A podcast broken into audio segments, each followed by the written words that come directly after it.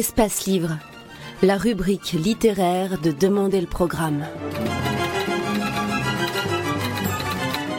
Les rencontres d'Edmond Morel.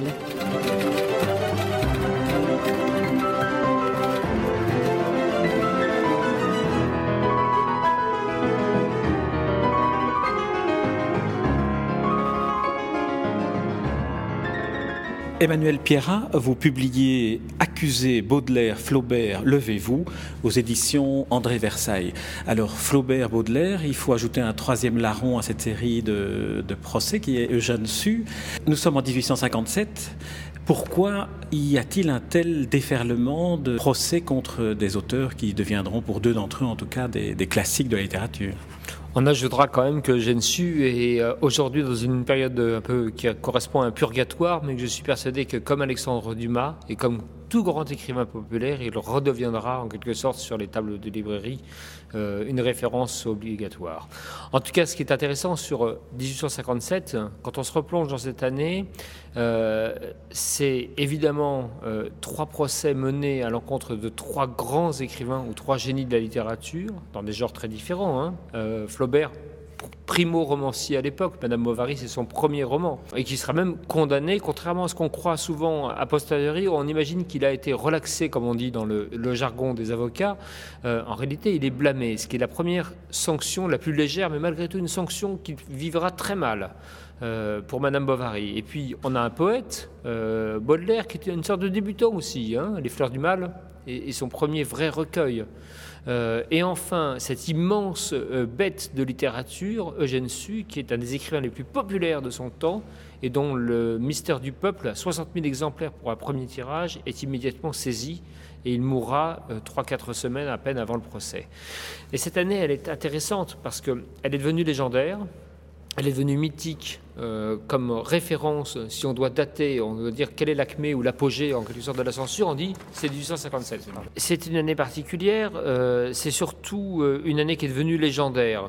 Mais ce qui m'a intéressé dans, ce livre, dans Accusé Baudelaire Flaubert, Levez-vous, c'est de la resituer aussi dans un contexte plus général on a souvent, on l'a réduit à un combat du procureur Pinard, puisque tel est son nom, contre des écrivains qui seraient des outrageants aux bonnes mœurs. En gros, c'est le combat d'un homme contre la pornographie. Si on résume de façon caricaturale. Alors qu'en réalité, quand on commence à s'intéresser à l'histoire du procureur Pinard, quand on commence à la mettre en relief dans sa carrière de euh, ancien royaliste devenant euh, euh, zélé impérialiste en quelque sorte, quand on met ça en perspective avec le régime politique, avec le régime juridique, avec ce qui apparaît quand on gratte en dessous de l'architecture haussmannienne, du côté les jolies calèches qui défilent à Biarritz, etc., on s'aperçoit que c'est une dictature où la liberté d'expression est réduite à peau de chagrin. C'est un ordre bourgeois qui s'installe très, très traditionnel sous Napoléon III. C'est là, là où on en est dans, dans, l'histoire. Et c'est cet ordre bourgeois qui va être dérangé à trois reprises par trois écrivains. Donc ce, ne ce n'est pas la pornographie ou euh, les bonnes mœurs qui sont véritablement euh, mises en cause, surtout dans Madame Bovary, très sincèrement, cette pauvre Emma qui va juste commettre le péché d'adultère, c'est pas ça qui dérange le procureur Pinard. Ce qui dérange l'État incarné par le procureur Pinard, c'est qu'effectivement c'est l'ordre social et le contrôle qui s'applique par le fait d'avoir ce, pauvre Charles euh, Bovary, médecin, avec un mariage arrangé, avec une femme qui s'ennuie et qui est réduite à rien, c'est-à-dire euh, que l'on voudrait en quelque sorte euh, sans accès à la lecture, sans accès à la presse, sans opinion politique et évidemment sans droit de vote qui n'interviendra d'ailleurs que un siècle plus tard en France.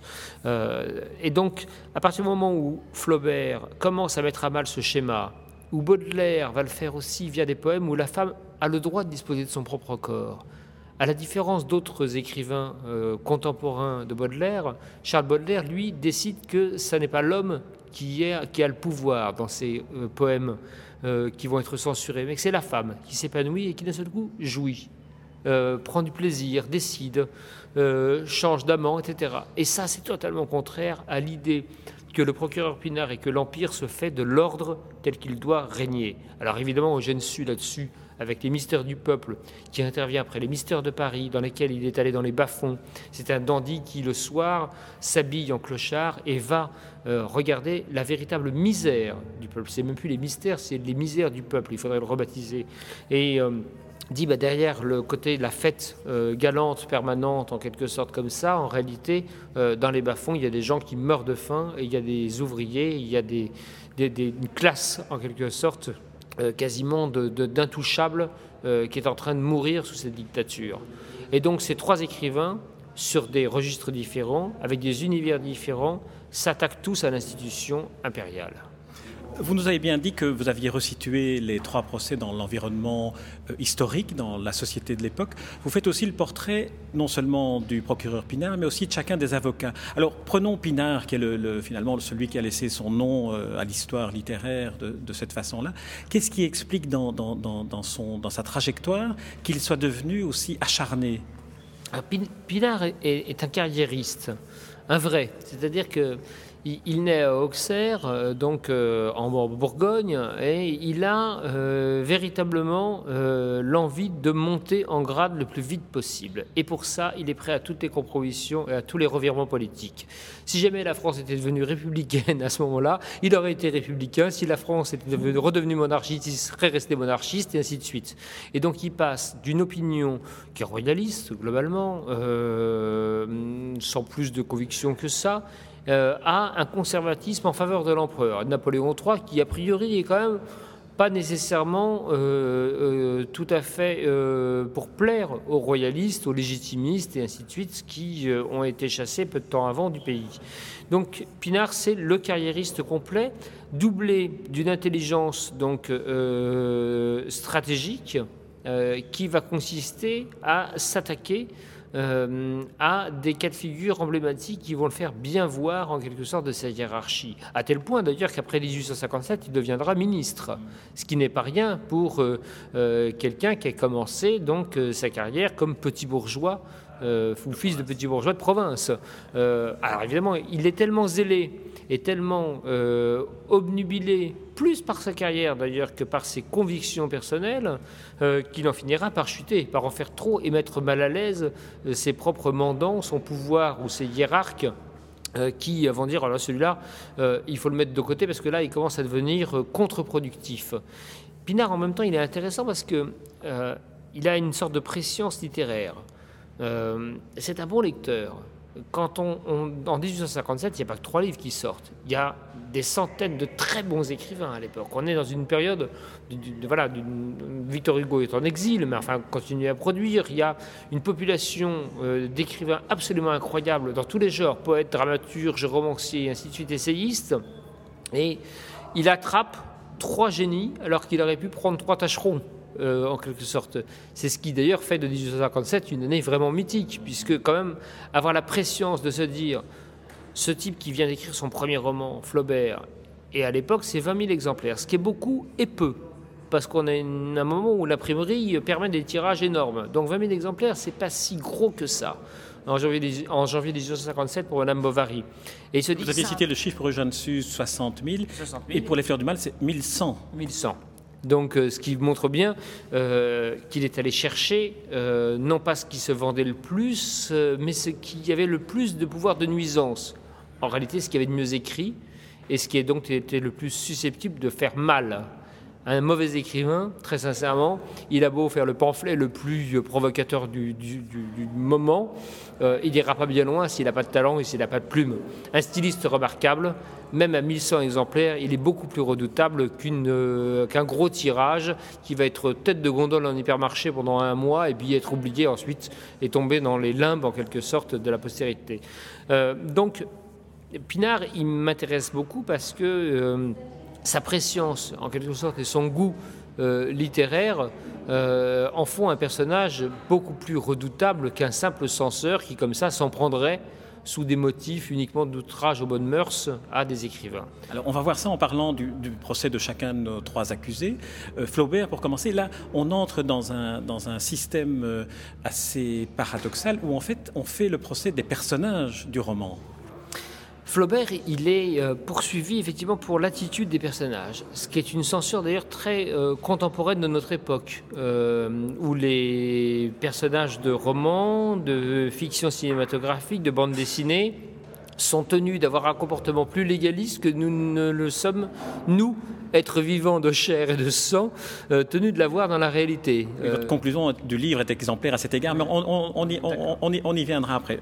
Évoquons Flaubert. Alors pour Flaubert, euh, effectivement, il en plus il part d'un d'un fait réel, d'un fait divers. Il lit dans la presse cette petite brève selon laquelle effectivement une calèche euh, donc tombait d'une falaise avec une histoire d'adultère, etc. Donc euh, il y a un truc là à écrire qui, qui perturbe effectivement l'ordre établi. Il est normand, ça se passe en Normandie, et donc euh, il va mettre en scène des personnages qui vont être l'incarnation euh, de ce que Pinard va en quelque sorte détester comme dérèglement. Ces personnages, normalement, devraient vivre une vie de, de mari et femme euh, dans un mariage, on va dire, arrangé ou de convenance bourgeois, euh, et euh, continuer comme ça, faire des enfants et, mourir de leur belle mort. Et la petite poussière qui va, le petit grain de sable en quelque sorte qui va faire dérailler la machine, Flaubert le- le- l'instille comme ça dans sa littérature et dans son roman, et va dérégler le comportement des uns et des autres, et va leur faire adopter une attitude complètement contraire à ce que voudrait la logique impériale. Et c'est ça qui va être stigmatisé. Parce que Pinard, dans, ses, dans ses, son réquisitoire, il cherche vainement quand même hein, euh, les passages à fustiger. Oui, c'est ça, il a bien lu, donc il isole des passages qui sont soi-disant scabreux, euh, entre guillemets.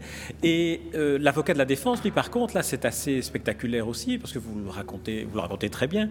Euh, il, il invoque d'autres textes en, en ne disant pas quels sont les auteurs, notamment un texte d'un livre offert aux enfants comme, comme prix d'excellence dans les écoles. Il cite des extraits, et là, on est devant quelque chose qui est euh, fastueusement voluptueux. Bien sûr, et, et là, ça montre bien que le procès, l'enjeu du procès, en réalité, euh, derrière ça, n'est pas tel ou tel passage, mais c'est bien plutôt euh, la destruction par Flaubert de l'institution et du pouvoir euh, tel qu'il entend s'appliquer, y compris dans l'ordre social, familial, bourgeois, provincial, etc. Donc, ces passages qui sont isolés par Pinard et ces passages qui sont isolés par l'avocat euh, de Flaubert, C'est Montesquieu, les lettres persanes. Bien sûr, c'est voilà. C'est, et ce qui est amusant, c'est que euh, c'est pas du tout ce qui va être nécessaire de juger en réalité. Le, le débat est un cran au-dessus, mais personne ne peut le dire. Euh, là, à la fois, Pinard ne peut pas dire ce qui mérite là-dedans, c'est euh, le désordre, ou l'attaque à l'ordre social. Donc, il, se, il est obligé de rabaisser le niveau et de dire c'est telle phrase qui est problématique, c'est telle phrase qui est pornographique, c'est telle phrase qui est infamante. Et l'avocat de Flaubert se place sur le même terrain. Euh, D'ailleurs, pour pouvoir sauver son client, parce qu'il va devoir jouer en quelque sorte profil bas, ce qui désespère euh, les uns et les autres. À la fois, Flaubert et Baudelaire sont intéressants parce que dans leur attitude, à la différence de Gensu, qui est en exil et qui peut se permettre de se mettre à dos comme, Victor Hugo, il peut se mettre à, à dos Napoléon parce que, en gros, il est à l'abri. Euh, il ne risque pas d'être embastillé il n'y a plus de Bastille, mais enfin emprisonné en tout cas, euh, euh, et jeté comme ça dans un cachot. Euh, mais les deux autres, ils sont très inquiets. On le voit dans leur correspondance que, que j'ai en quelque sorte citée, et notamment la correspondance qu'ils échangent tous les deux. ils, ça, ont oui, envie de, ils ont envie d'être dans la fronde, ils ont envie de, de tenir tête au tribunal et disent Oh là là là là, nom de Dieu, je risque cher là. Il y en a un qui risque sa position de petit bourgeois, c'est Flaubert. Et puis il y a Baudelaire qui est déjà dans la misère et qui dit si, si mon livre, euh, Baudelaire, si mon livre est interdit, oh là là, moi qui ne gagne déjà pas ma vie, euh, et donc il passe son temps à vouloir dire à son éditeur il faut qu'on fasse profil bas et en même temps il faut que je leur tienne tête. Ils sont tous partagés. Et donc leurs avocats vont devoir euh, on va dire, souscrire au système et appliquer des techniques de défense qui consistent à flatter le pouvoir et à dire, mais non, regardez, il y a des choses qui existent, qui sont publiées, qui sont beaucoup plus offensantes et qui ne posent pas problème, qui viennent de grands écrivains. Et en vérité, chaque fois qu'ils ont mis en scène l'un et l'autre, des femmes a priori euh, de petites vertus, euh, eh bien en réalité c'est pour mieux les condamner, etc. Donc c'est la pire des défenses en vérité quand on la prend aujourd'hui avec un peu de recul. Alors, euh, Flaubert, vous l'avez dit, n'a pas été condamné, mais il a été blâmé. Et dans les euh, derniers paragraphes de, chapitres que vous consacrez à Flaubert, on voit que c'est un homme usé qui sort. Alors, est-ce qu'on peut dire que l'attaque n'était pas seulement juridique, mais était aussi une attaque qui sciemment euh, déstabilisait l'être humain qui était l'écrivain? Elle déstabilise l'écrivain, elle le, elle le paralyse dans son élan euh, surtout pour euh, son, premier roman. Et on sait l'énergie euh, par son journal que Flaubert mettait à écrire, quand même, c'était 18 heures par jour. Il passe son temps juste à se, plaindre de ses furoncles. c'est assez effondrant, mais enfin, il passe 18 heures par jour pour refaire la même phrase. donc c'est une besogne ahurissante. D'ailleurs, quand on voit la quantité de sa production littéraire, et, de ses romans, c'est finalement un temps de travail inouï qui est consacré. Donc, quand il est attaqué avec la menace de la saisie, de l'interdiction et en plus de la prison, euh, il est miné, même s'il sort en quelque sorte gagnant du procès, ou en tout cas sans heurts, euh, il a un blâme, ça veut dire rien en pratique, il en sort détruit. Euh, mais par ailleurs, par ricochet, l'univers dans lequel il évolue, les gens qu'il fréquente, les revues littéraires dans lesquelles il publie, ses amis en littérature euh, qui partagent ses idées, ses convictions, etc., sont tous terrorisés. Donc quand en prend un comme Flaubert, non seulement, même s'il loupe son coup et n'obtient pas une condamnation exemplaire, il commet des dégâts non seulement sur Gustave Flaubert, mais également sur toute une population susceptible de vouloir se prêter au même jeu et attaquer l'Empire. Alors, en juillet de la même année 1857, euh, Pinard s'attaque à Baudelaire. Et là, on peut dire que Baudelaire a aussi été victime de l'échec euh, relatif de Pinard dans le procès contre Flaubert, dans la mesure où, là, Baudelaire, lui, va être condamné. On doit retirer six sonnets, six poèmes des fleurs du, des fleurs du mal. Et là, c'est une vraie condamnation. Là, c'est une vraie condamnation qui va en plus entraîner euh, la fuite de son éditeur en Belgique. Euh, Baudelaire, euh, pour le malheur d'ailleurs de la Belgique en partie, en tout cas au sens littéraire, sera également exilé et, finira par écrire Pauvre Belgique. donc c'est là, le coup pour, l'affaire Baudelaire a véritablement porté, et pleinement porté. Et tous les poètes vont euh, être véritablement terrorisés. Toute la population euh, qui euh, a tendance à versifier et à vouloir un peu comme ça une muse un peu plus libertine ou un peu plus licencieuse que la poésie classique et ainsi de suite, va dire, vous avez vu ce qui est arrivé à Charles Baudelaire quand même, c'est la faillite, c'est la ruine, c'est l'exil, enfin c'est la ruine, il était déjà pas très bien nanti, mais là en plus c'est vraiment la, la misère la plus complète, et le nombre d'années qu'il lui faudra pour euh, commencer à republier et à revenir et à connaître euh, en quelque sorte une euh, légitimité littéraire est effarant. Pinard a véritablement cassé Baudelaire. Alors on peut toujours trouver des vertus dans ce genre de choses, hein, et dire à tout malheur, etc., quelque chose de bon et dire oui, bah, Baudelaire est peut-être devenu un plus grand écrivain encore en, ayant été condamné. Moi, je ne suis pas persuadé que ça soit rendre service véritablement à l'intéressé. Et surtout, ne jamais oublier que ce n'est qu'en 1949. Alors là, ça c'est sidérant. En 1949, qu'on réhabilitera les six pièces condamnées et qu'on autorisera euh, leur parution à ciel ouvert. Et vous dites que c'est grâce à une loi qui n'existe que depuis 1946 en plus. 1946 et qui n'a été appliquée qu'une seule fois pour, euh, pour, pour Baudelaire. Parce qu'en 1946, on passe une loi visant en quelque sorte à réhabiliter les fleurs du mal euh, qui permet de revenir donc sur les condamnations pour outrage aux bonnes mœurs. Mais il ne faut pas oublier qu'entre ça et 1949, la décision qui, qui réhabilite les six pièces, en 1948, les mêmes juges condamnent euh, Boris Vian pour J'irai cracher sur vos tombes. Donc, euh, ce n'est qu'une levée de censure, on va dire, euh, assez illusoire au terme de liberté d'expression. Alors, en, abandonnant un peu Jeanne Su, malheureusement, mais, c'est vrai que Jeanne Su, il faut, il faut le relire. Hein, il faut le relire. C'est un, c'est un tout grand écrivain. Un seul conseil, très sincèrement, moi, quand je pars toujours, quand je pars en vacances loin et que j'ai euh, peur toujours dans ma valise de me tromper et d'avoir des livres que je vais finir par abandonner et me dire mince, il n'y a pas de, librairie à moins de 400 km d'où je suis. il y a deux choses à prendre dans sa valise où on est sûr de ne pas se tromper, Alexandre Dumas ou Eugène Su. Alors, ceci, ceci étant dit, euh, vous nous avez offert la possibilité aussi de faire le lien en 1946-1949 avec l'époque contemporaine. On ne peut pas dire que 1857 a été l'année où a culminé la censure, mais qu'elle est peut-être simplement l'arbre qui cache la forêt, parce que la censure, elle existe encore aujourd'hui, mais elle a pris des formes plus pernicieuses.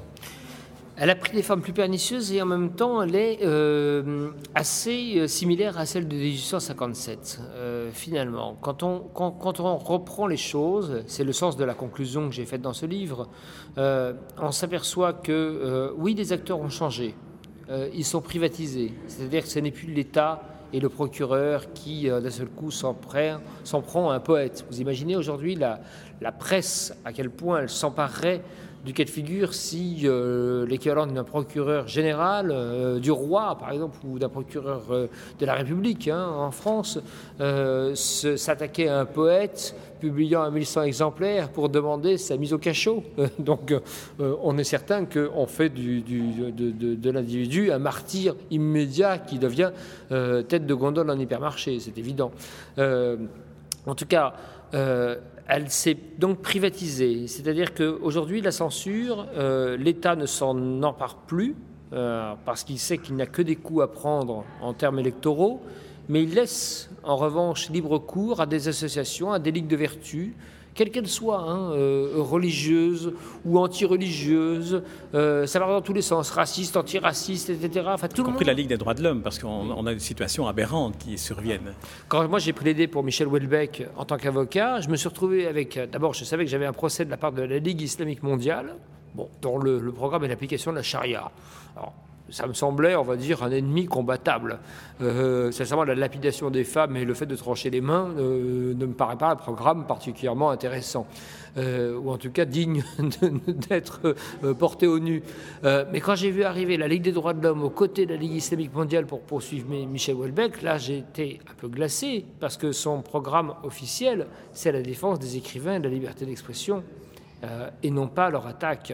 Euh, et en second point, et je dis bien en second, euh, au sens même hiérarchique, c'est la lutte contre le racisme et l'antisémitisme. Et là, il y a une confusion complète qui est faite et qui m'effraie euh, dans l'état de notre société contemporaine. Tout le monde est censeur, tout le monde se cime le droit de remplacer le rôle de l'État et donc de poursuivre parce que eh bien, la sexualité ne correspondrait pas à ce qu'on voudrait que les personnages euh, aient comme sexualité, euh, parce que euh, tel individu se met à fumer sur une affiche de cinéma, parce que dans un film de télévision, on boit un peu trop d'alcool et on ferait donc l'apologie de ce qui est autorisé par ailleurs dans la vraie vie, etc., etc. Et quand vous regardez un n'importe quel film ou n'importe quel, vous examinez n'importe quel livre, l'autocensure préalable, c'est-à-dire le travail fait par des, animaux tels que moi, des avocats, des juristes, des services juridiques, fait que euh, lorsqu'une course-poursuite a lieu euh, dans un film policier, et bien bizarrement à 180 km à l'heure, le commissaire met sa ceinture et, les méchants s'enfuient de la banque en remettant leur casque euh, à moto parce que c'est obligatoire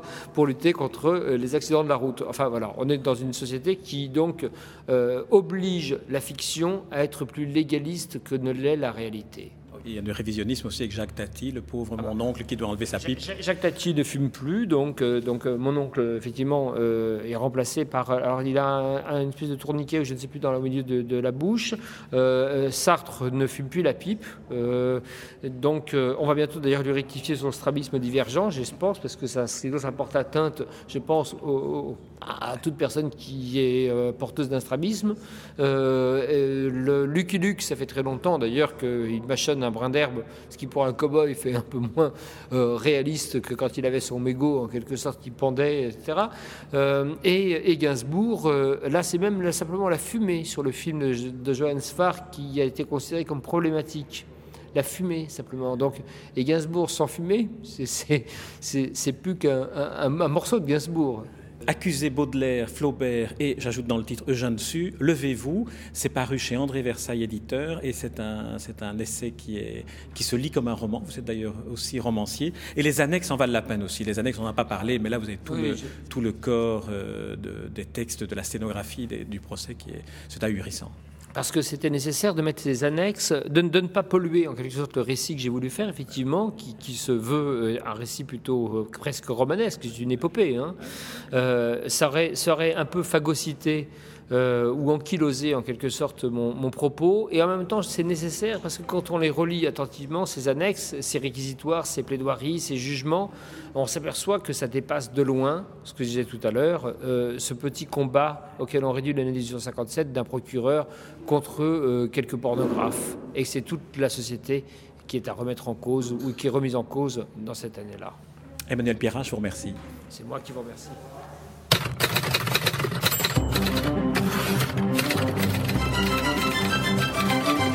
Espace Livre, la rubrique littéraire de Demander le programme. Les rencontres d'Edmond Morel.